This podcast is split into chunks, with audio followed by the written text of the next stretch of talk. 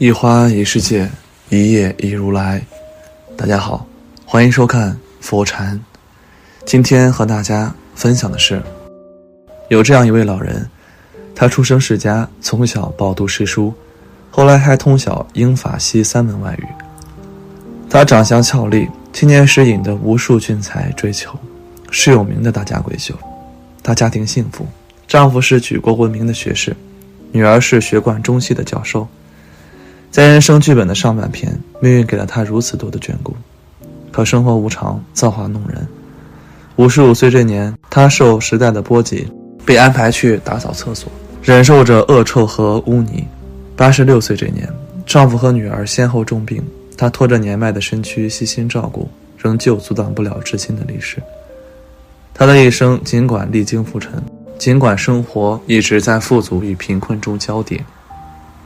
他却从没有大起大落的失意与惆怅，相反，他用最从容优雅的姿态走到人生边缘，将生命的长度延伸到了极致，活到了一百零五岁。相信大家也都猜到了，她就是中国最后一位女先生杨绛。二零零五年，作家罗英胜在收集了大量杨绛口述的一手资料后，撰写了这本《杨绛传》。此书浓缩杨绛先生一生的智慧精华，给心灵迷失的当代人无数启示，更用丰富详实的细节，记录下了杨绛先生日常的养生之道。而我也是在迈入中年后，反复翻阅此书，才真正了解到杨绛先生的长寿秘诀：一、运动健身。《杨绛传》中记录过杨绛与钱钟书婚后的生活日常。每天起床后，两人都会一起到楼下散步、打太极拳、做大雁功。钱钟书去世后，杨绛仍保留着做运动的习惯。此时，杨绛年事已高，他最爱的运动变成了八段锦。八段锦，俗称千年长寿操。杨绛先生每天练习，身体也越来越好，不见老态。如果遇到下雨天或者不适宜出门的天气，他则会在家中坚持行走七千步。长期运动不仅锻炼了杨绛的体能，也使他比一般人更有活力和精神。到了九十多岁时，杨绛走路仍旧轻盈，不弯腰驼背，白发中还掺裹着些许的黑发，牙齿也基本完好。作家周岭说：“久坐不动的人，体内生态犹如一潭死水，毫无生机。”时常运动的人，体内生态系统更像是一潭汪泉。坚持运动不仅能够增强人的体魄，更能够使我们的精神变得饱满，容貌格外焕发。国学大师梁漱溟先生，小的时候身体孱弱，多为灾病，天气还未转冷，他的手脚就经常是冰冷的。为了增强体质，他开始有规律的去锻炼。早上五点醒来，他会先在床上做些简单的活动操，平日里也经常会出门锻炼，去北海公园慢跑、打拳。到了晚年，梁漱溟又喜欢上了打太极，而且不分寒暑，长期坚持。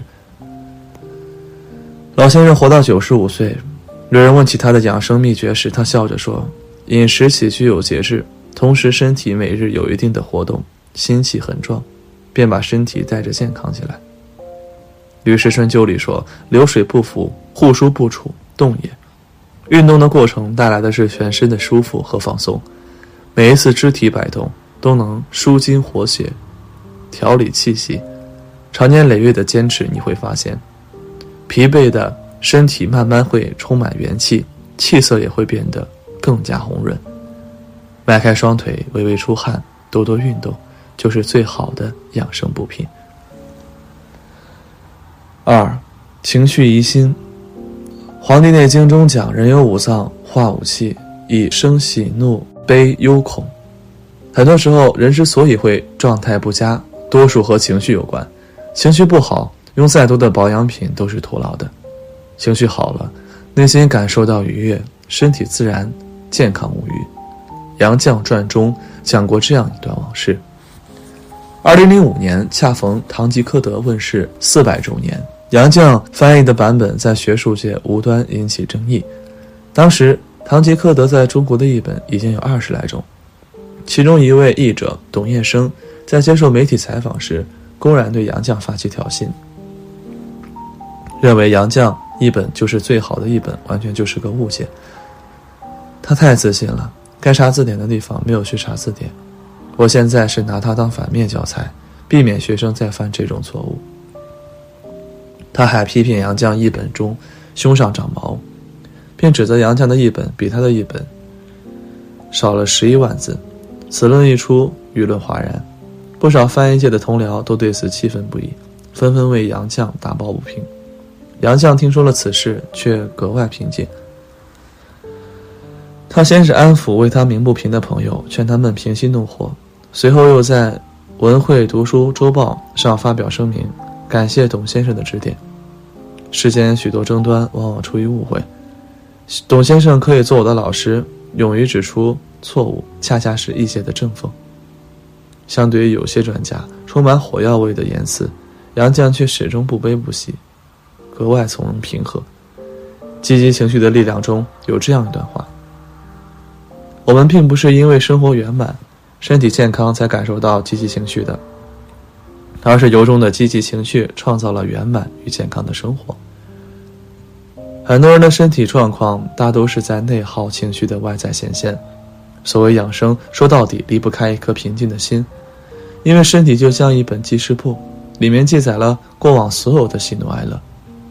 于是火冒三丈，只会脏腑失和，气郁伤身。反之，若心平气和，不急不躁，身心才能得到协调。管理好情绪，修炼好心情，胜过万千医学良方。三、读书练脑。耶鲁大学曾针对五十岁以上人群做过一项研究，他们耗时十二年，跟踪调查了三千五百多人，得出了一个结论。热爱读书的人往往比一般人更加长寿，因为遨游四海不仅可以调节情志、消怒化郁，更能锻炼大脑，使思维愈发灵活。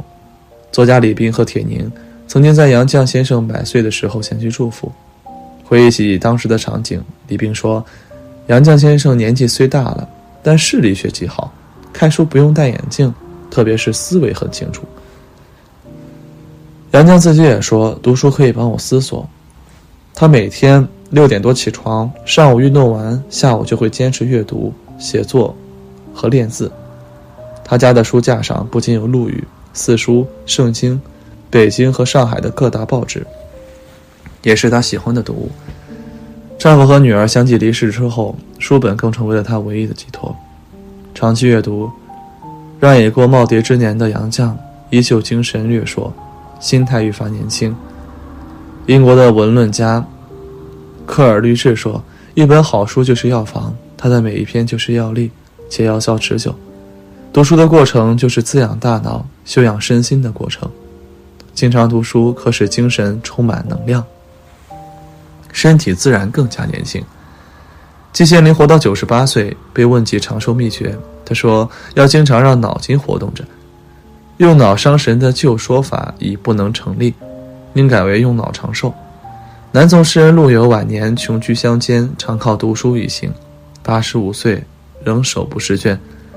他说：“读书有味忘身老，病须书卷做良医。年岁渐长，书籍是独树一帜的治病良药，能让你保持年轻的思维和焕发的精神。长期阅读，你的心绪会慢慢变得清晰。”灵魂也会逐渐得到净化。那些字里行间的哲思，会化作养分，为你提供源源不断的补给。读书就是富养自己最好的方式。四，独处养神。叔本华说：“只有当一个人独处的时候，他才可以完全成为自己。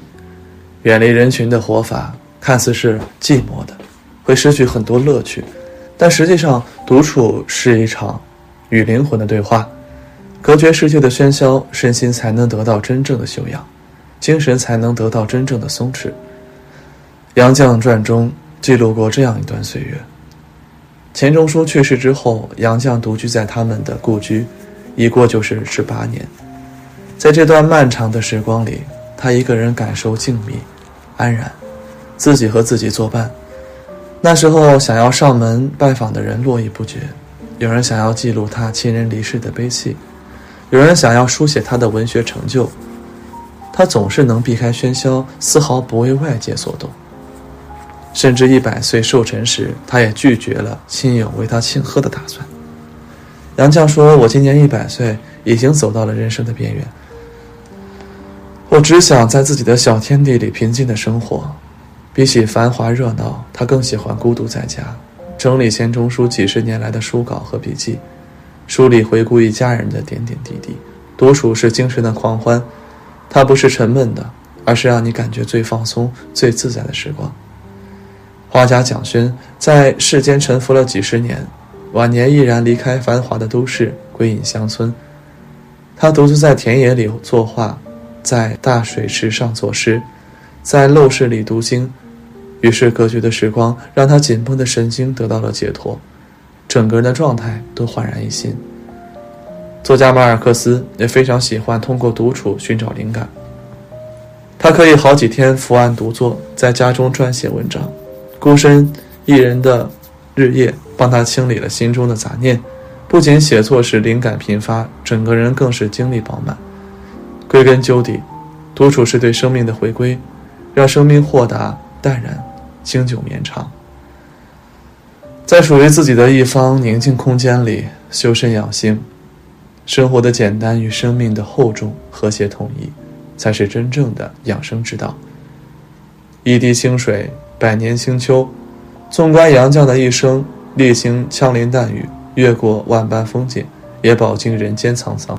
百年岁月在他身上只留下一片片真玉淡雅的书香。生命的历程就像花开花落，没有人可以逃离。我们不能阻止生老病死的到来，却可以延缓他们来临的脚步。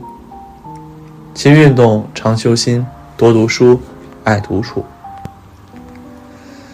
用健康的身体去面对现实的挑战，用松弛的灵魂去承载世间的纷扰。所以，养生本质上就是一种尊重生命的生活态度。从今天起，修炼好养生之道，不断丰盈生命的底色，余生收获更加笃定的幸福。今天的分享就是这些，非常感谢您的收看。喜欢佛山频道，别忘记点点订阅和转发哦。在这里，你永远不会孤单。